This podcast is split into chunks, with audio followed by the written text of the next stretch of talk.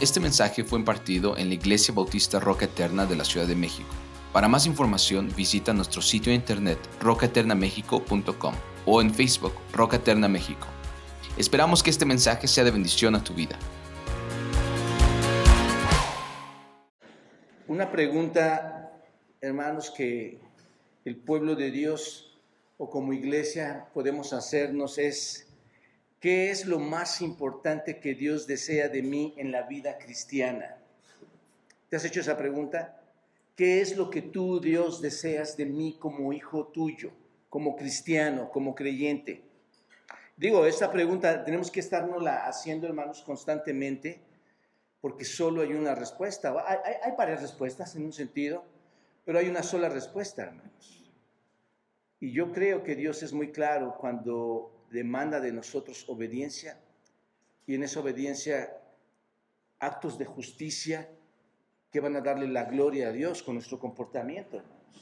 ¿Te das cuenta? No es que decimos, Dios me diseñó para darle la gloria. Sí, pero, pero ¿cómo? Necesitas actos de justicia. Y lo que me gustaría hacer esta mañana, hermanos, es centrarme en lo que creo que la Biblia dice ¿Qué es la respuesta a esta pregunta? ¿Qué es lo que tú deseas, Señor, de mí? La mayoría de las personas creen, cuando tú les preguntas, creen que si eres muy bueno, si tienes buenas obras, si hay buenos actos en tu vida, entonces ¿a dónde vas a llegar? Al cielo. Pero si, pero si no es así, si, si tú no te, si tú eres malo, si tu comportamiento no es el correcto, entonces nunca vas a llegar al cielo. Es lo que escuchamos, ¿no es cierto? Sin embargo, hermanos, Jesús abordó este tema de una manera tan especial que nos deja ver que todo es contrario a lo que, a lo que pensamos como humanos. Y está precisamente aquí en Mateo capítulo 5. Y ahora sí, para darles el contexto nada más, vayan al capítulo 5, versículo 17. Nos vamos a, sentar en el, en el 20, pero observen, versículo 17, antes de llegar al 20, ¿qué dice? No penséis que he venido para abrogar la ley o los profetas. No he, no he venido para abrogar, sino para cumplir, porque de cierto os digo que hasta que pasen el cielo y la tierra, ni una jota ni una tilde pasará de la ley hasta que todo se haya cumplido. De manera que cualquiera que quebrante uno de estos mandamientos muy pequeños, y así enseña a los hombres, muy pequeño será llamado en el reino de los cielos, mas cualquiera que los haga y los enseñe, éste será llamado grande en el reino de los cielos. Ahora bien, nuestro versículo de esta mañana es el versículo 20 que dice, porque os digo que si vuestra justicia no fuere mayor de los escribas que la de los escribas y los fariseos, no entraréis en el reino de los cielos. El Señor Jesucristo, hermanos, amigos, lo que está diciendo aquí es que si vas a entrar al reino de los cielos, tienes que ser mejor que quién? Que los escribas y los fariseos. Y ya me anticipé a dándoles a ustedes el modelo, un poquito el modelo de quienes eran, de, bueno, lo vamos a ver, pero ellos hacían más. Si tú, te, si tú vas y le preguntas a la gente y le dices, oye amigo o a tu vecino, a tus familiares, ¿cómo puedo llegar al cielo? ¿Cómo puedo llegar a la presencia de Dios? ¿Ellos qué te van a decir? Pórtate bien, ¿no es cierto? Eh, haz el bien con las personas, eh, dale al necesitado, eh, ayuda a tus padres, ¿no es cierto? Esto lo sintetizas, lo sintetizas diciendo, pues, con que seas bueno vas al cielo. ¿Entendemos esto ahora, hermanos? ¿Es verdad o no? No. Nadie, hermanos, aún tratándose del pueblo de Israel, que es, que, es, lo que vemos aquí un poquito los judíos, de ninguna manera nadie va a entrar al reino de los cielos fincados en su bondad. Nadie va a entrar ahí, hermanos. Así que la pregunta es, ¿qué tan bueno tienes que ser para que tú puedas llegar al cielo? ¿Qué tan bueno debes de ser? ¿Cuáles son los criterios que necesitamos tomar para que podamos llegar entonces al reino de los cielos? Bueno, déjenme darles eh, en forma breve la idea central de los versículos 17 al 19 para que podamos comprender el significado del versículo 20 en todo su contexto, hermanos. Lo que está sucediendo aquí es que el Señor Jesús vino, ¿no es cierto? está enseñando. Y obviamente, hermanos, las enseñanzas del Señor Jesucristo nos eliminan a todos nosotros como predicadores, ¿no es cierto? Grandes enseñanzas que daba el Señor Jesucristo y sigue dando. Y su enseñanza era una enseñanza dura, era fuerte, era verdadera, era una enseñanza radical, hermanos. Era lo que él enseñaba. Su enseñanza era muy diferente a la de los maestros de aquellos días. ¿Quiénes eran estos? Los rabinos, los fariseos, los seduceos, que van entre ellos dos ahí, y los escribas. Era muy diferente su enseñanza. Por eso chocó, ¿no es cierto? Por eso chocó con, con, las ideas de ellos, porque sus ideas eran diferentes. Su enfoque estaba en el Señor siempre de hablar de las cosas internas, ¿no es cierto? A diferencia de todos estos maestros que se enfocaban en qué, en qué cosas, hermanos. En cosas externas. Así que en este pasaje, el Señor ya habiendo establecido, nuestro Señor Jesús, en los primeros cuatro capítulos de Mateo, habiendo establecido que Él es el Rey, que Él es Dios, que Él es el Rey, en estos primeros cuatro capítulos, se va a preparar para dar un gran sermón, hermanos. Capítulo 5, el Sermón del Monte. Y en estos cuatro versículos que estamos tomando nosotros ahorita, el Señor Jesucristo presenta cuatro cosas muy importantes. Presenta cuatro verdades trascendentales que hablan acerca del Antiguo Testamento, cuatro cosas referentes al Antiguo Testamento. ¿Cuáles son? Versículo 17, ahí en sus Biblias, o lo, ven acá, hermanos, versículo 17, dice en el versículo 17, no penséis que he venido a abrogar la ley, los profetas, no he venido a abrogar la ley, sino a cumplirla. La ley es sublime. Es lo que dice el Señor. La ley es sublime, porque Él no vino a qué? A quitarla, a destruirla, a abrogarla, en ningún sentido, sino a qué vino, hermanos? A cumplirla. ¿Se dan cuenta? La ley es sublime. No hay nada igual. Fue escrita por quién, hermanos? Por Dios mismo. ¿no es cierto? Y fue afirmada no solo por Dios, sino por los profetas, ¿no es cierto? Y todas estas cosas se, se realizan por Él, por Cristo. Él es la fuente de revelación más elevada que la iglesia tiene, hermanos. Es la fuente de revelación que existe más poderosa, ¿no es cierto? Es sublime, está por encima de todos los libros que tú puedas ya haber leído está por encima de cualquier lectura. Es lo que está diciendo el Señor aquí. Luego el versículo 18 dice, nos dice, porque de cierto os digo que hasta que pase el cielo y la tierra, piensen en esto hermanos, hasta que pase el cielo y la tierra, ni una jota, ni una tilde pasará de la ley hasta que todo se haya cumplido. Nos dice que la ley no solo es sublime, sino es indestructible. Eso es lo que está diciendo el Señor. Esta palabra es indestructible, ¿no es cierto? Vino a demostrar que la ley no va a pasar, es lo que está diciendo aquí. De cierto os digo que este, pasará la ley, aquí está, hermanos. Nadie podría venir y abrogar la ley, ¿no es cierto? Tenía que cumplirse, la ley se tenía que cumplir en todos los sentidos. El Señor Jesucristo, de hecho, hermanos, es el que está en el proceso de cumplirla cuando vino por primera vez aquí a la tierra, ¿no es cierto? Comenzó a cumplir la ley y todavía la está cumpliendo y déjenme decirles, en su segunda venida el Señor Jesucristo la seguirá cumpliendo. Entonces la ley no, no la va a abrogar, es indestructible, ¿no es cierto? Así que si la ley se cumple, se va a cumplir hasta que hasta que esto suceda y no se le va a quitar ni una J. Y una J, hermanos, en el, en el, en el alfabeto hebreo es la letra más pequeña del alfabeto hebreo. Y una tilde es una de las, es, es una de las más pequeñísimas extensiones en la escritura, de, es lo más fino de la, de la letra de, de una de hebrea. Dice, la ley se va a cumplir hasta que se cumpla y no se le quitará ni una jota ni una tilde. Y luego el verso 19 dice, de manera que cualquiera que quebrante uno de estos mandamientos, ¿qué hermanos? Muy pequeños, y así enseña a los hombres, esto es delicadísimo, hermanos. Dios ayúdanos a entender la escritura y a, y a, darla correctamente. Nosotros somos totalmente incompetentes, hermanos. Es el Espíritu de Dios, es Dios mismo ayudándonos a entenderla, comprenderla y ahí la necesidad de ser salvos para que el Espíritu nos ayude a ver todas estas verdades. Y si y así enseña a los hombres, muy pequeño será llamado en el reino de los cielos, mas cualquiera que los haga y los enseñe, este será llamado grande en el reino de los cielos. Es tan sublime la escritura, es tan indestructible que a todos nosotros, hermanos, nos debe interesar y nos importa y nos incumbe obedecerla aún en las partes más pequeñas. ¿Te das cuenta?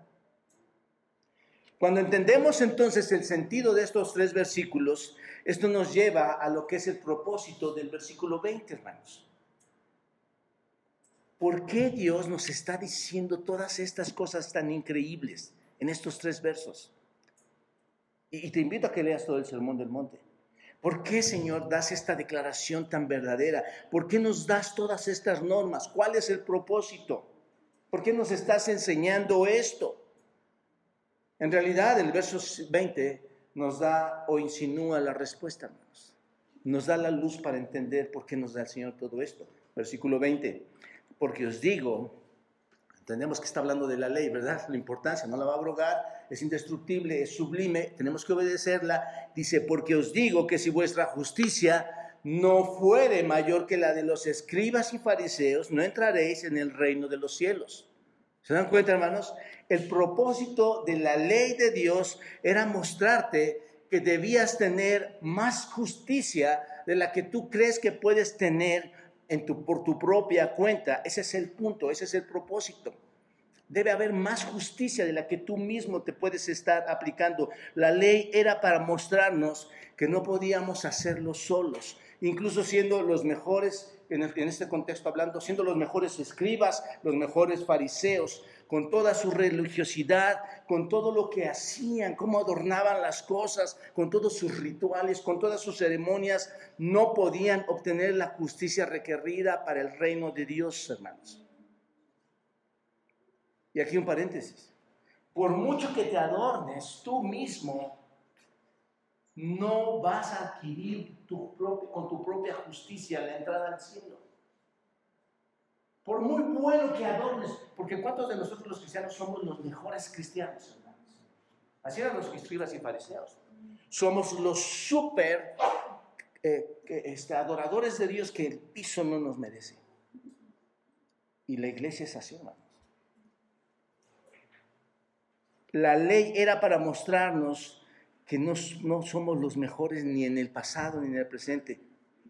En otras palabras, y se los digo de forma sencilla, hermanos, la ley fue dada con el propósito de mostrarnos nuestra insuficiencia. Y lo hemos estado estudiando en Romanos constantemente, ¿verdad? Capítulos 1 al 8. La ley no era para decirnos lo bueno que somos o como les decía esta mañana, para darnos nuestras palmaditas. La ley era para mostrarnos lo empobrecido que estábamos. Digo esto porque en ese tiempo, y incluso ahora, hermanos, había un sistema falso de justicia, ¿no es cierto? Había una justicia, pero una justicia falsa. Y el Señor quería que se supiera que desde el principio el estándar que se requiere o el estándar que se requería o que requería Dios no está disponible para ellos bajo su propio sistema no está disponible para ellos bajo su propia justicia. No está disponible ese estándar para ti bajo tu propio sistema justicia. No es como tú ves la iglesia. No es como tú quieres comportarte o adorar. No es así, hermanos. Este es el punto esencial que quiero que comprendan. No es con tu propia justicia. Y tú vas a decir, no, yo leo la Biblia y lo Los fariseos lo hacían. Y vivían engañados. ¿Quién crees tú que apenas si nosotros leemos la Biblia, apenas si oramos, apenas si asistimos, quién piensas, cómo piensas que vas a tener entrada al cielo? Así que la ley vino con el propósito de mostrarnos que los mejores hombres que pudiera haber aquí entre nosotros, hermanos, y en el tiempo pasado y en toda la tierra, no podrían entrar al reino de Dios. ¿Te das cuenta? las mejores personas, las más amables, las más, las más nobles, los más religiosos, los más bondadosos, serían, van a ser o serían excluidos del reino. A menos que su justicia, ¿qué dice nuestro texto 20? Versículo 20, a menos que su justicia, ¿qué hermanos? Exceda la justicia de quién? Bueno, yo creo, hermanos, que aquí nos queda claro todo, ¿no? Vámonos a casa. Esto, esto me gustaría, solo como introducción, que lo entendieras, que yo lo entienda.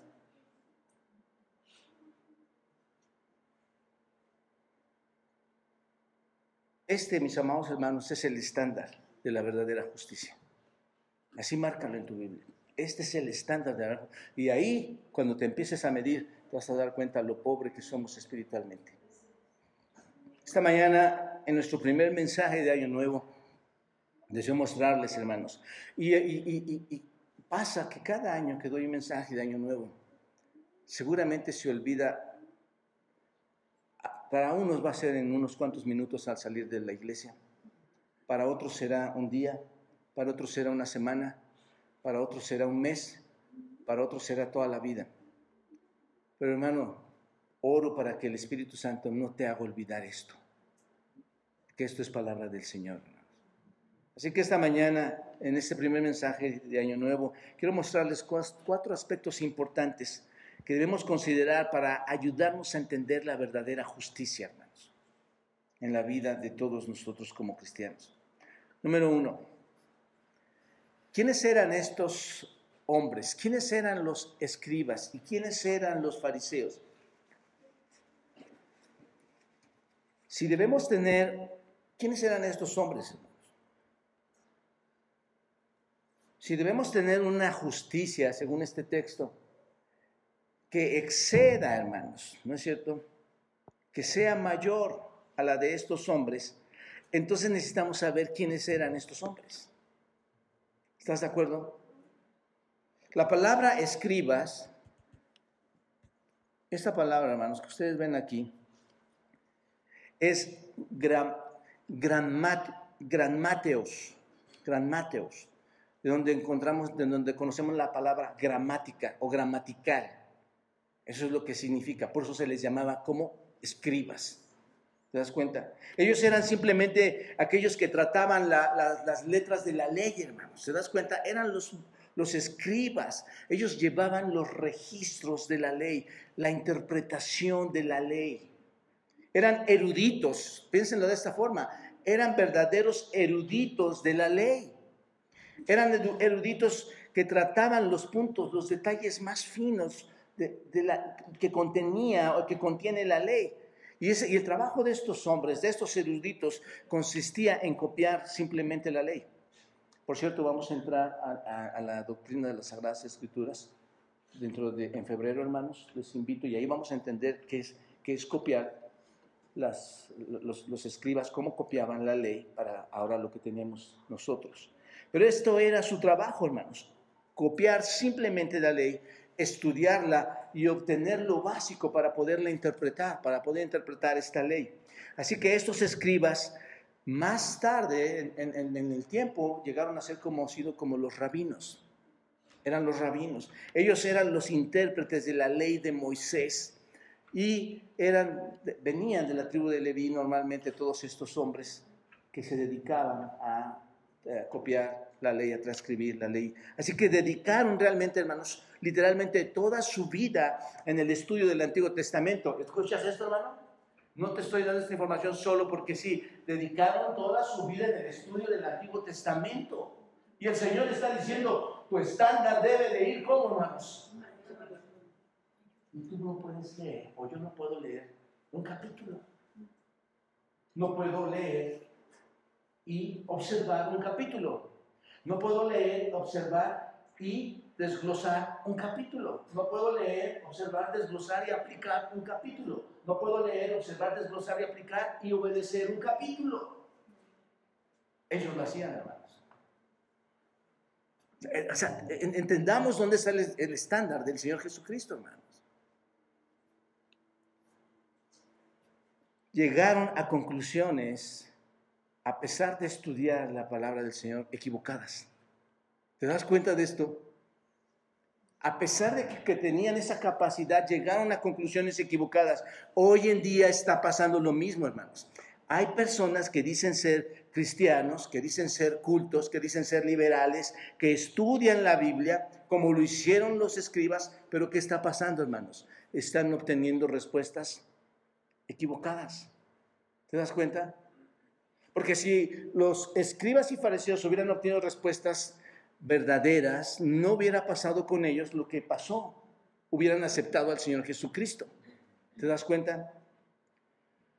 Entonces no nos debe sorprender que esto ocurra hoy en día, hermanos, porque si no tienes un corazón verdadero, recto delante de Dios, si no eres verdaderamente redimido, esto es, si no eres salvo por el Señor, y que estés, eh, siendo enseñado por el Espíritu Santo de Dios que les estaba diciendo en esta misma mañana, vas a llegar a una conclusión humana aunque tú estés estudiando la Biblia. Porque ellos llegaron a conclusiones humanas aunque estudiaban la Biblia, las escrituras.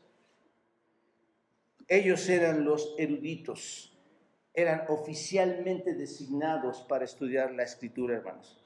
¿Qué pasa en cuanto a los fariseos? Estos hombres, hermanos, que ves aquí, eran una secta dentro del, del, judaísmo. Había varias sectas, pero había dos grupos, los saduceos y los fariseos. Esta palabra fariseo viene de la raíz separar, de la, de la palabra separar. Es lo que profundiza esta palabra fariseo, separar. Entonces, si era separar, ellos eran separatistas. Era lo que eran estos fariseos. Eran los legalistas fundamentales, eran los, los más legalistas de esa época. ¿Se separaban de quién, hermanos? ¿Recuerdan ustedes? Alguien con quien no querían estar nunca, con los gentiles. Se separaban de todos, se separaban de los gentiles. No se acercarían a ellos porque creían que iban a ser contaminados. ¿No es cierto? Y nada más un, paréntesis aquí, el Señor Jesucristo se acercaba. ¿Con quién, hermanos? Era un judío. ¿Con quién se acercaba? Contigo. Tiene su historia, obviamente, ¿verdad? Somos una ramificación de los judíos, obviamente. Pero ellos decían, no, me van a contaminar. Por esta razón, los fariseos se levantaron en esta sociedad judía como un grupo grande, excelso, de primer nivel, que solo sabía, nosotros, ellos decían, nosotros solo lo único que sabemos es que podemos caminar y caminamos correctamente con Dios. Se convirtieron a sí mismos, hermanos. estaban, ellos pensaban, estaban convencidos de que eran los verdaderos espirituales. Hoy en día la iglesia está llena de personas así, hermanos. No, yo soy el verdadero espiritual. Y como no me escuchas, ustedes no son los que los que no entienden.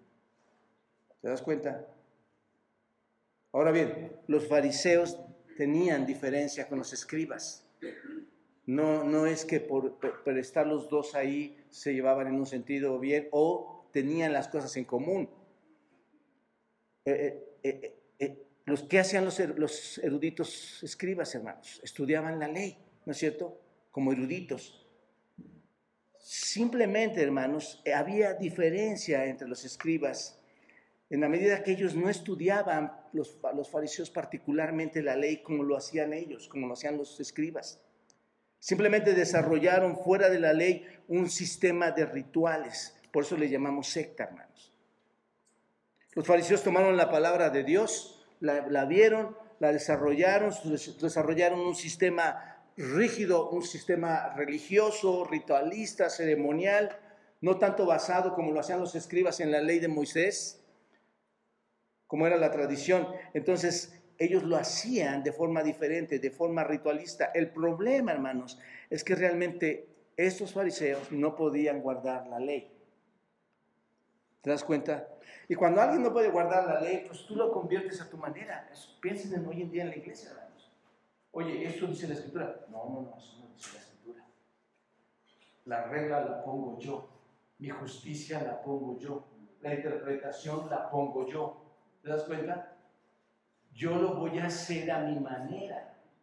Esa es la forma en que lo tengo que manejar. Yo no, y los escribas lo hacían en base a la ley, hermanos.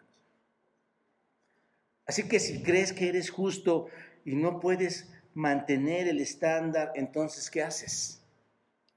Cambias el estándar para acomodar qué? Tu rectitud, para acomodar tu justicia. ¿No es cierto? Ah, y tú no lo ves, tú dices, no, es que no cambia nada, la, Biblia está ahí, todo está igual. No, lo cambias en tu pensamiento, en tu forma de adorar a Dios, en tu forma de asistir a la iglesia, en tu forma de apoyar a, la unidad de la iglesia, en tu forma de no sentirte tan religioso y superior a otros. ¿Te das cuenta de esto? Te vuelves un religioso como ellos. Eso es lo que realmente hacen todos en el mundo, hermanos, los que no conocen a Dios. Tienen que bajar el estándar, ¿no es cierto? Y eso es exactamente lo que los fariseos estaban haciendo. Bajaron el estándar.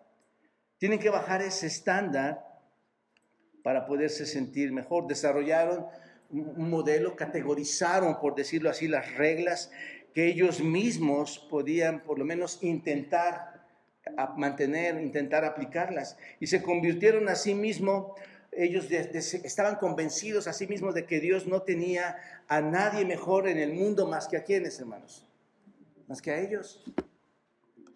Yo lo veo esto, hermanos, es igual en la iglesia de hoy. Solo hay ciertos eh, eh, eh, creyentes o supuestos creyentes que son los que son los que se mantienen con el Señor, son, son los mejores, son el elite. Por eso difieres. Y hermanos, cuando tú lo ves en la escritura, eso es muy, es muy corrupto, sucio. La Biblia habla de unidad, hermanos. La Biblia habla de entendimiento, exhortación. Es muy, es muy diferente, hermanos. ¿Te das cuenta? Así que nadie podría ser mejor que quienes, hermanos. Que los escribas y los fariseos. ¿No es cierto? Mucha gente en este tiempo, en ese contexto histórico eh, que estaban viviendo en ese tiempo, piénsalo, ¿cómo, ¿cómo vivía la gente? Piensa, todos los fariseos y escribas y la gente común y corriente, judíos ahí, probablemente ellos podrían haber dicho, no puedo ser tan bueno como un fariseo, como esos fariseos. No puedo ser como los escribas. Los escribas estudian el Antiguo Testamento, lo estudian, dice que lo estudian todo el tiempo, lo transcriben, lo copian. no, no puedo ser tan fino como ellos porque ellos memorizan, de hecho, la mayoría de los escribas memorizaban, probablemente podían recitar textualmente el texto del Antiguo Testamento, hermanos, que porque lo habían copiado tantas veces. Entonces, en ese contexto histórico, la gente decía, yo no puedo ser como ellos, estudiarlo como lo hacen todos estos eruditos, así que no tengo la posibilidad, no puedo hacer eso. Y de respecto de los fariseos, ¿qué podían pensar en ese contexto histórico las personas, hermanos? No, yo no puedo vivir como ellos. Acuérdense que unos estudiaban y otros eran reglas este, externas. Yo no puedo vivir como ellos. Ellos, ellos son súper santos, son personas súper santas. ¿No es cierto? No puedo con todas estas reglas. Toda su vida está dedicada a la búsqueda religiosa, a la búsqueda espiritual. Yo nunca puedo llegar al cielo entonces. Pero el Señor les dice, hermanos, Aquí está, la, respuesta a esto que les estoy comentando. ¿Qué les dice el Señor? No lo van a lograr. Ni ellos lo van a lograr. A menos que tu justicia, ¿qué hermanos? Exceda. A menos que tu justicia sea mayor. ¿No es cierto? ¿A la de quiénes? Entonces, vean quiénes eran ellos, hermanos. Y un poquito podemos aplicarlo y decir, ¿quién soy yo? ¿No? Estamos empujando duro, hermanos, para leer la escritura. Nadie nos paga para eso, hermanos. Es por amor al Señor primero. Es por amor a ti. Es para que entiendas la insuficiencia del conocimiento que Dios quiere en nosotros. Y solo cinco o diez personas contestan a un párrafo, hermanos. A una cuartilla. Lo demás, todo es pretexto, hermanos, de verdad. Todo es pretexto. Lo, que tú quieras poner es pretexto. Porque si a ti te mandan a llamar para leer una cuartilla, para que tu hijo entre a la universidad y te dicen, tienes que leer estas quintas hojas, y tu hijo entra a la universidad, las lees. Somos fariseos y escribas en ese sentido. Ese es, nuestra, ese es nuestro estándar de justicia, hermanos. pero creemos que vamos a llegar al cielo, a su presencia. Otro aspecto, así que era el estándar. Otro aspecto es, ¿cuál es la raíz de esa justicia, hermano? ¿Dónde está esa naturaleza de esos escribas, de esos fariseos? ¿Cuál era su raíz? Bueno,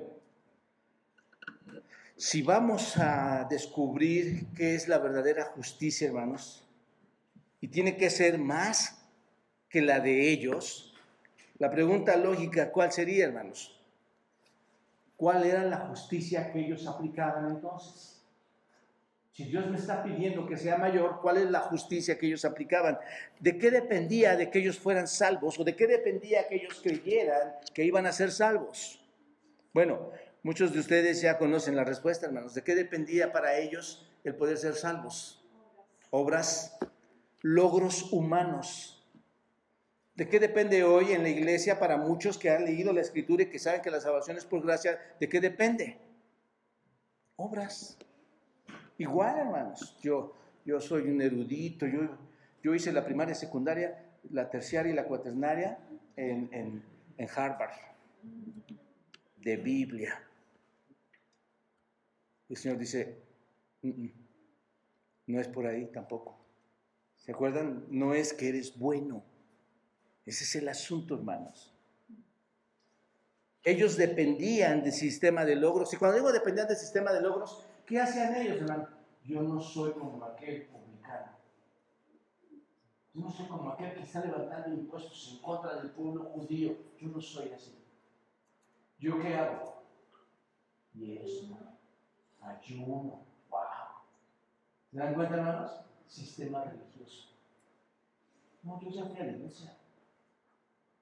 ¿no? Yo ya, yo ya, yo ya ofrendé, por cierto, ellos ofrendaban, eran, ofrendaban lo mínimo de las, del diezmo, que era el diezmo establecido en el Antiguo Testamento. Era, era lo mínimo, porque hay más, hay más instrucción en cuanto a eso. Pero se jactaban de eso. Mira lo que yo hago, ¿no? Ayuno dos veces, doy diezmo de todo lo que poseo. Así se podían jactar de todas las cosas, pero todas esas cosas eran externas, hermano. Por cierto, esas cosas externas fueron señaladas, hermanos, en Mateo 23 por el Señor Jesucristo. Cuando les dice, por ejemplo, mas hay de vosotros, escribas y fariseos hipócritas, porque cerráis el reino de los cielos delante de los hombres, pues no, no entráis ni dejáis entrar a los que están entrando. Y léanlo ustedes, hermanos. El Señor les califica cada una de sus obras a estos hombres. En realidad, hermanos, eran santos por fuera, pero ¿cómo estaban por dentro, hermanos? Habían desarrollado un sistema externo, hermanos. ¿Se dan cuenta? Su justicia era solo externa, era una observancia externa de la ley. No se involucraron nunca ellos en el adulterio, ¿sí, hermanos? No.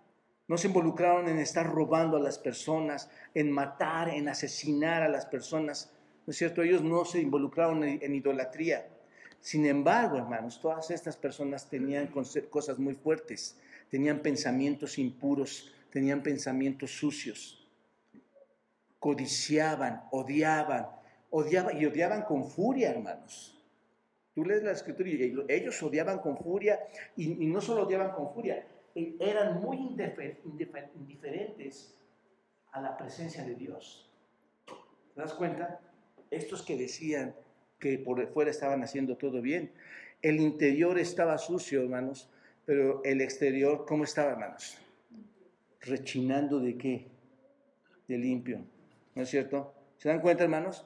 Por esta razón, regresen al capítulo 5 de Mateo. Después del 21, observa lo que dice. El versículo 22 dice el Señor, les, muestra, hermano, la falsedad de sus actos externos y les dice, 21, dice, oíste que fue dicho a los antiguos que no matarás. Una regla, un, eh, precepto del Éxodo capítulo 20.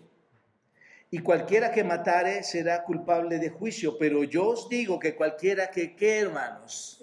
Que se enoje contra quién? Contra su hermano será culpable de juicio y cualquiera que, bueno, aquí hermano, nada más me detengo un poco. Perdón, yo creo que no va a acabar la predica, pero me va a tratar de apurar. La idea es esta, hermanos. ¿Cuántas personas creyentes dicen, yo soy un gran creyente? Yo soy tan grande que soy mejor que tú y que todos los demás. No me merece el piso. Pero están tan enojados contigo, contigo, contigo, contigo. Y el Señor dice, eh, eh, esperen, esto no es justicia. Ustedes están haciendo las cosas por que todos vean que son los amos y señores de la ley. Pero observen, yo os digo que cualquiera que se enoje contra su hermano será culpable de juicio. ¿Te das cuenta? Y cualquiera que diga necio a su hermano será culpable ante el concilio y cualquiera que diga fatuo, esto es tonto, quedará expuesto en el infierno de, en el infierno de fuego. Y luego el versículo 27, observen más adelante, oíste que fue dicho, no cometerás adulterio. Por eso les decía, ¿ellos cometieron adulterio, hermanos? Sí.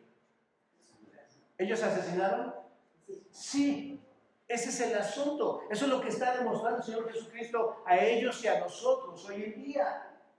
¿Te das cuenta? Ellos adulteraron, ellos mataron, ellos se enojaron. Vuelve a citarles que no cometerás adulterio de Éxodo capítulo 20 y dice, pero yo os digo que cualquiera que, hermanos, que mire a una mujer, ¿para qué? ¿Por qué les, piensen hermanos, ¿por qué les dijo esto? ¿Quién conoce el corazón? ¿Y quién se los dijo? ¿Por qué se los dijo? Por si acaso usted no dijo, cualquiera que mire a una mujer ya adulterado. No, yo creo que las iglesias están llenas de adulterio. El mundo está lleno de adulterio. Que Dios nos libre, hermanos, que Dios nos perdone, porque nuestro estándar es muy legalista. Es nuestra propia, estamos, hemos creado nuestro propio sistema de creencia.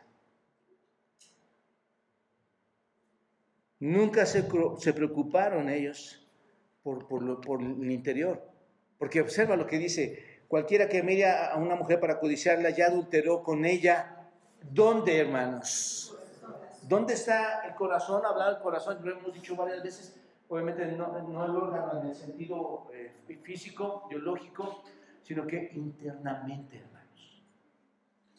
Ha pasado algo, ha explotado algo, ha sucedido algo dentro de mí, en mi interior. ¿Y por qué les decía esto? Porque ellos nunca se preocuparon por lo interno. ¿Te das cuenta? Siempre estaban preocupados por qué, hermanos? Porque los viera como orando, compartiendo, diezmando. ¿No es cierto, hermanos? Eso, era actos externos. En Mateo 23, vamos, vamos a un ejemplo ahí, hermanos. Después ustedes lean completo, pero podemos ver realmente una nueva imagen ahí del carácter externo, del carácter religioso del que el Señor Jesucristo les está hablando a ellos. Observen, Mateo 23, 25, ¿qué dice? Hay de vosotros, escribas y fariseos, ¿qué hermanos? Hipócritas, porque limpiáis lo de afuera del vaso y del plato, pero por dentro, ¿qué dice hermanos? Estáis llenos de robo y de qué? De injusticia. En otras palabras, eres tan sobresaliente, eres tan limpio por fuera, pero no haces nada para estar limpio por dentro. Fariseo, dice el versículo 6, fariseo ciego, limpia primero lo de adentro del vaso y del plato. Hermanos, no sé si podemos llegar aquí a un punto. Si los fariseos que se estaban dedicando a tratar de entrar a un conocimiento de Dios y eran tan celosos de que querían cumplir la ley y no querían juntarse con nada, eran separatistas, ¿Qué hay de nosotros, hermanos? ¿Qué hay entonces de nosotros?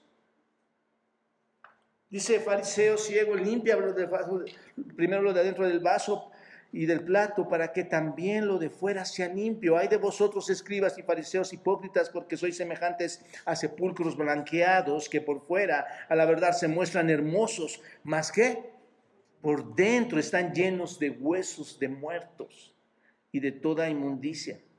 Así también vosotros por fuera a la verdad os mostráis justos. Observen, hermanos, fuera, dentro, fuera, dentro, fuera, dentro. Esas son las palabras que están aquí.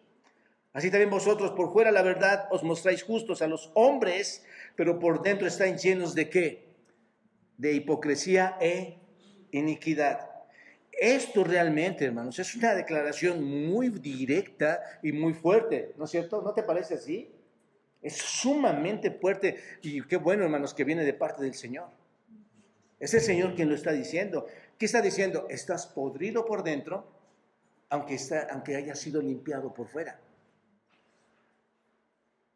La, la observancia, hermanos, de las ceremonias eran el gran problema de estos fariseos porque, y escribas, porque todo era superficial, hermanos.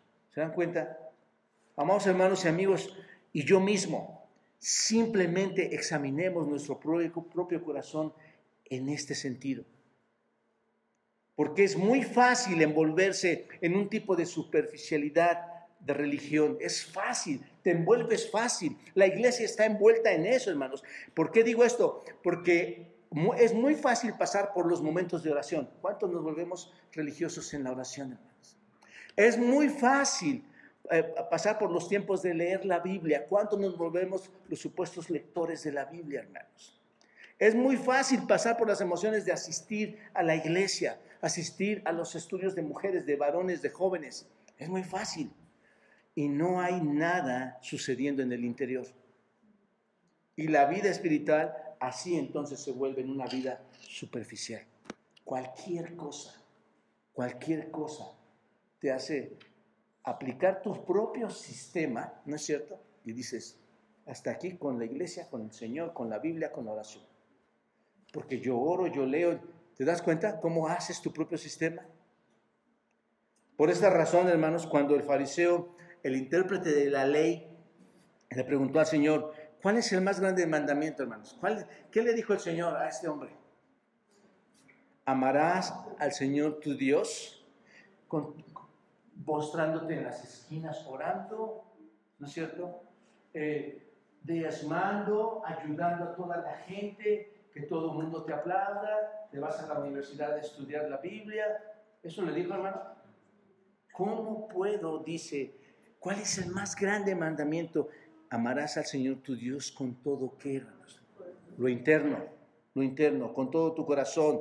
Y con todo que, hermanos, lo interno, toda tu alma. Y con toda tu, todo lo interno, hermanos.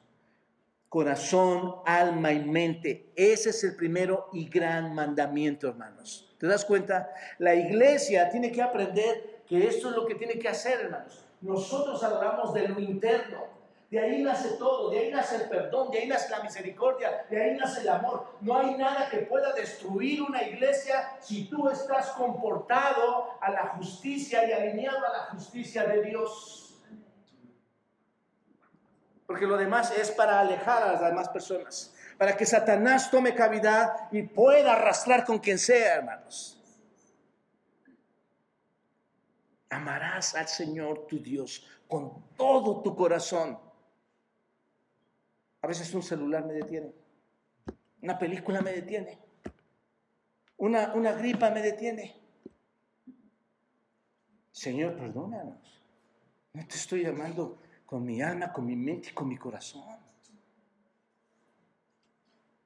Él no les dijo algo, Él no les dio una respuesta para lo externo, ¿no es cierto, hermanos? Para la respuesta para dónde iba dirigida.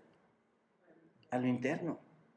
Así que los escribas y fariseos están trabajando bien fuerte, bien duro, hermanos, brillando en el exterior, ¿no es cierto? Así es la iglesia hoy, brillamos en el exterior, sin hacer nada en absoluto en dónde, hermanos. He hablado con el pastor Pepe este fin de semana, hermanos. Pastor, tenemos que provocar el deseo, el anhelo por la alimentación de la escritura. No, no vamos a meter nada más que la Biblia. Todo tiene que ser Biblia. Todo que tiene que ser la palabra de Dios, tenemos que llegar al alma de las personas, al cuerpo, al interno de las personas, no al cuerpo exterior. Porque ¿para qué, para qué hacemos métodos, hermano? ¿Para qué más si no podemos con lo esencial, el interior? Así que los escribas y fariseos están trabajando duro, brillando fuerte. Y, y, tú puedes llegar a tener una gran reputación eh, religiosa. Pero sabes una cosa, Dios conoce tu corazón. Tú puedes ser el, gran pastor, el gran diácono, el gran, el gran eh, este, maestra, el, que asiste a la iglesia, la familia más hermosa y linda que pudiera existir, ¿no? Tú puedes llegar a tener toda esa reputación, pero ¿sabes qué? Dios conoce tu corazón. La justicia de estos hombres era vanidosa, era egocéntrica, era jactanciosa, era presuntuosa, hermanos. Ellos ganaron su propia justicia por sí mismos, lo hicieron por su propia cuenta. ¿Se dan cuenta ahora de esto? Por su propia cuenta. Ellos se creían justos, sabían que eran justos y habían, porque habían elaborado su propia justicia. Y como ellos habían elaborado su propia justicia, piénsenlo bien, hermanos. ¿A quién no necesitaban en su vida? A Dios. No necesitaban a Dios para hacerlos justos. ¿Por qué, hermanos? Porque ellos ya eran qué? Justos. Un pastor me decía, el Señor Jesucristo vino por los enfermos, no por los que se sienten sanos. Y es verdad, hermanos. Es verdad. Estos se sienten justos. ¿Para qué? ¿Para qué buscas a los justos? Ya, ya, están, ya están sanos, ya tienen su propio itinerario de la vida y de la eternidad. Tan, tan grande es su justicia que piensan que van a llegar al reino de los cielos. Y eso es lo que yo quiero mostrarles a ustedes hoy, hermanos. Que tengamos humildad de reconocer que tú y yo estamos equivocados en la manera que estamos llevando nuestra justicia. Eso va a ser más, más beneficioso a tu vida y a mi vida que darte una palmada en la espalda. Esto es precisamente el tema de Pablo, hermanos, cuando habló a los efesios, cuando les dijo, porque por gracia. Y eso no de vosotros, no es de ustedes, pues es un don de Dios. Y ahí entra todo, hermanos. No por obras, para que ni los escribas, ni los fariseos, ni la iglesia bautista roja eterna se jacte algún día. Es por mí, por mi gracia. ¿Te das cuenta? Hermano, lo quieras o no, tú tienes un sistema de religiosidad en tu vida. Porque no puedes abandonar muchas de las cosas, de las plagas que te invaden, que me invaden, para hacer la justicia de Dios. Se jactaban porque tenían su propia justicia, hermanos. Tercero, ¿cuál es la justicia que Cristo pide de nosotros? Bueno, porque os digo que si vuestra justicia no fuere qué, hermanos, ¿cuál es la justicia que pide de nosotros? Mayor que la de los escribas y fariseos, no entraráis en el reino de los cielos. Muy fácil y básico, hermanos, eh, pero muy mal entendido por muchos, incluso por creyentes. El Señor requiere qué, hermanos. La pregunta es, ¿cuál es la justicia que Cristo quiere de mí? ¿Cuál sería la respuesta, hermanos? ¿Cuál es la justicia que Dios quiere de mí? Interna. El Señor requiere justicia interna y obviamente, hermanos, obviamente justicia externa. Dice Santiago, la fe sin obras es muerta. Y cuando tú recibes la fe, bueno, cuando tú recibes la fe y la salvación en Cristo, este, eh, decía Lutero, no se, la fe no se detiene ahí, la salvación no se detiene ahí, va a haber frutos de justicia. Entonces Cristo quiere justicia interna y externa. Escuchen, amados hermanos y amigos, el hombre mira la apariencia externa, pero Dios que mira, hermanos. ¿Se acuerdan? Es, es lo que pasa en primera de Samuel. No mires su parecer, ¿no? Ah, no mire su antigüedad, no mire su altura, no mire su conocimiento eh, en, en las grandes universidades, porque Jehová no mira lo que el hombre mira,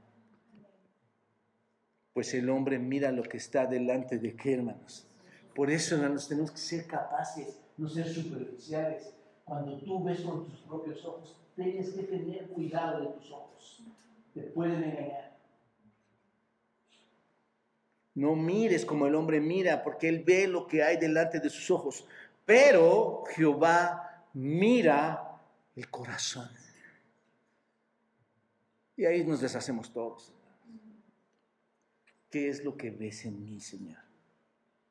Un religioso. Soy un religioso, hermanos. Y quiero dejar de serlo. No quiero ser un religioso. No quiero ser el que abre la puerta o que viene, se mete a su oficina, empieza a leer el texto para repasarlo, regresar, buscar qué pasa. Eso es ser religioso. Quiero adorar a Dios, hermanos. Quiero llegar sin que nadie me mande un aviso, como si fueran migajas de lo celestial. El verdadero compromiso está en tu corazón porque Dios ve lo que hay en tu corazón. La verdadera justicia, ¿dónde está, hermanos? Adentro. Es la que cumple la norma que el Señor nos está dando. La pregunta es entonces, ¿qué tan bueno tengo que ser para llegar al cielo entonces? Ok, ya, vimos todo esto. ¿Qué tan bueno tengo que ser? Hoy no hay servicio en la tarde, por cierto, hermanos, así que voy a tomar las dos horas de la tarde. No ¿Qué tan bueno tengo que ser para llegar al cielo, hermanos? Te voy a decir, tienes que ser tan bueno. Piensa, escucha esta pregunta, ¿cómo es que puedo ser tan bueno para llegar al cielo? Porque sí podemos llegar al cielo, al reino de Dios, ¿no es cierto? Vamos a llegar. ¿Qué tan bueno tengo que ser? Para entrar a la misma presencia de Dios, ¿qué tan bueno tengo que ser? Tan bueno como Dios. Porque Dios no me va a admitir menos que Él. ¿Te das cuenta de esto?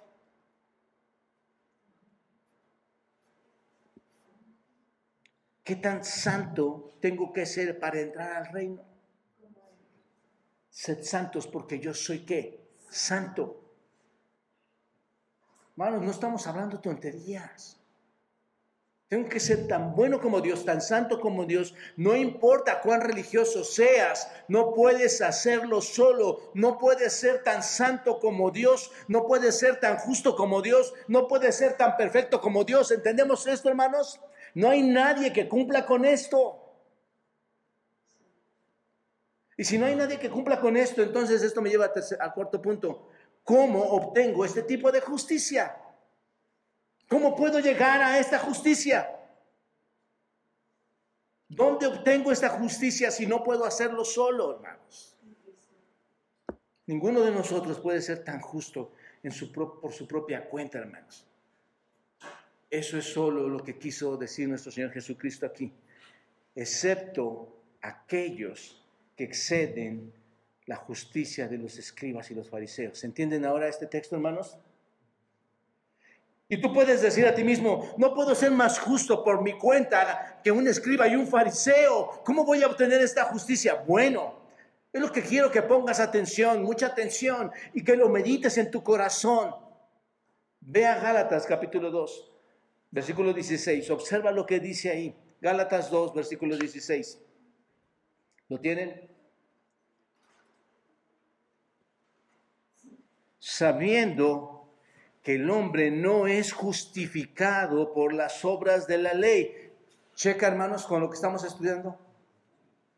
Sabiendo que el hombre no es justificado por las obras de la ley, sino por qué, Pablo, ¿por qué? Por la fe de Jesucristo. Wow. Nosotros también hemos creído en Jesucristo para ser justificados por qué, hermanos? Por la fe de Cristo y no por qué? Por las obras de la ley, por cuanto por las obras de la ley nadie será justificado. Hermano, déjame decirte, en un sentido, tú y yo somos aquellas personas que crean su propia justicia e interpretamos la ley a nuestra propia manera. Exactamente igual como lo hicieron los escribas y los fariseos. Cuando tu comportamiento que demanda Dios en la iglesia, en tu vida, en tu matrimonio, en tus hijos, no se está cumpliendo. ¿Te das cuenta de esto? tú me vas a decir, no, pastor, no, no, yo no. no es, te entiendo, te entiendo. Así decían los fariseos. Te entiendo, no me, no me tienes que explicar, así lo hacían ellos. El problema está en tu corazón. Así que solo te voy a decir lo principal, lo importante, lo trascendental de este texto. Tú puedes ser justificado, ¿por qué? Por la fe en Cristo. ¿Listo, hermanos? ¿Listo? Deja de estar dando vueltas. Hermanos, hablando con mi hijo, que es pastor, hablando con pastores de otras iglesias, ahora aparecen chapulines, hermanos, saltando de una iglesia a otra. Nunca vas a encontrar nada a menos que vayas con la fe en Cristo. Y tú vas a asociarte con Cristo. Tú vas a vivir para Cristo en el lugar donde Cristo te haya puesto. Porque lo que estás buscando son obras externas. Es halago del cuerpo, halago de tu carne. No puedes alcanzar la justicia de Dios tratando en tu propia carne de guardar la ley, hermano. Porque en un sentido, sin darte cuenta, solo quieres guardar la ley para ser justo, ¿no es cierto? No puedes ganártelo. ¿Por qué, hermanos? ¿Qué dice Pablo en Efesios? Porque es por qué? Por gracia. Es un regalo de Dios. Y si estás tratando de obtener tu propia justicia, ¿qué va a pasar, hermano? Te vas a perder para siempre. Eso es lo que va a pasar. Escuchen con mucha, atención, hermanos. La única manera en que pueden ser suficientemente justos para entrar al cielo es por el Señor Jesucristo imputándoles su propia justicia. Esa justicia imputada por Cristo en nosotros no queda ahí, como les digo, hermanos. Cuando Dios en Cristo imputa esa justicia desde la cruz hacia nosotros y nos hace justos, la persona que es declarada justa por fe si esa fe es genuina, hermanos, entendiendo esto, si no es una fantasía, porque hay fantasía de fe en las personas. Me da tanta tristeza, hermanos, ver personas que están tan batallando tan fuerte en su vida. Hermanos, me da gusto verlos aquí. Se los prometo, me da tanto gusto, hermanos. Porque hay personas que están batallando en su vida y es una fe fantasiosa solo estaban buscando salir de su preocupación, de su dilema, de su carnalidad y sentirse bien en esta vida. La persona que es declarada justa por fe, si su fe es genuina, si no es fantasiosa, si no es una fe farsa, sino que es una fe auténtica en Cristo, hermanos, Cristo va a comenzar en verdad a formar en su vida a una persona diferente. Y esa persona va a comenzar a mostrar frutos de justicia. ¿Te das cuenta? Cuando Jesús dice en Mateo 6:33, mas buscad primeramente el reino de Dios y su justicia, la pregunta aquí está que dice al principio, ¿qué es lo que Dios demanda de nosotros? ¿Qué es lo primero que demanda, hermanos? Ahí está, el Señor Jesucristo lo dijo a todo el mundo, mas busca primero el reino de Dios, no tu trabajo, no tu escuela, no tus finanzas, no tu salud. Busca primero el reino de Dios, declaración del Señor Jesucristo. Y con ello, ¿qué más? La justicia, ¿no es cierto? Busca primeramente el reino de Dios y su justicia. Está diciendo, esta es la prioridad máxima de la vida. Esta es la prioridad máxima del cristianismo. ¿Cuál es la prioridad máxima del cristianismo? Buscar el reino de Dios y su justicia de Dios. Así que lo que Cristo quiere de su pueblo, hermanos, así que lo que Cristo quiere de sus discípulos, así que lo que Cristo quiere de la iglesia es que esas personas realmente muestren qué? Justicia. Justicia. Y aquí concluyo, hermanos. En Mateo 7:14, el Señor dice, porque estrecha es la puerta y angosto el camino que lleva a la vida. Piensen bien en esto, hermanos. Estudienlo, vean las palabras. ¿Qué es estrecho? ¿Qué es puerta? ¿Qué es angosto? ¿Qué es camino? ¿Qué es lo que lleva a la vida? El camino que lleva a la vida. ¿Y qué dice, hermanos? Hay algo muy fuerte. Y pocos son los que la hallan. ¿Cuántos son los que la hallan, hermanos? Pocos. ¿Sabe lo que el Señor está diciendo aquí? Está diciendo, hay mucha gente religiosa. Hay mucha gente religiosa y pocas personas regeneradas pocas personas salvas. Lo que está diciendo, ¿se dan cuenta? Eso es lo que está diciendo. Examina tu vida. ¿Eres realmente justo o es solo un ritual, hermanos? ¿Realmente conoces a Jesucristo o estás contando con tu propia bondad para llegar al reino de los cielos? Amados hermanos, Dios establece el estándar. Dios establece los términos. La iglesia está obligada a responder. Tú eres, tú necesitas responder. Señor, gracias por esta mañana. Gracias porque nos das la oportunidad de ver en este día, Dios, la necesidad tan grande de observar nuestra justicia, Señor. De observar la manera en que nos comportamos ante ti. Yo te pido, Dios, que este puñado de hermanos, amigos que nos acompañan hoy, a los cuales amas, Dios, a los cuales eh, tú también has entregado a tu Hijo Jesucristo para imputar esa justicia, Señor, el perdón de pecados. Junto con ellos a nosotros nos hagas reflexionar, Señor, en tener una verdadera relación contigo. Gracias, Padre, por, por esta palabra tan preciosa. Dura, sí, pero tan alentadora a mi vida, Dios, porque si alguien la necesita soy yo. Si alguien requiere de entender, Señor, tu palabra y, tus mandatos y la obediencia, soy yo, Señor. Y junto conmigo mi esposa, mis hijos. Señor, necesitamos de ti. Sería mentira decir, Señor, que estamos al nivel de las escrituras.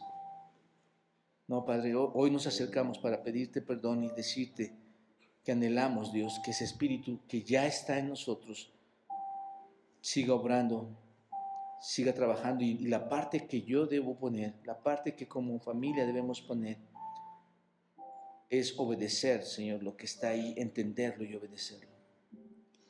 Bendice a cada familia que está aquí, Señor, que tú hayas obrado en su corazón.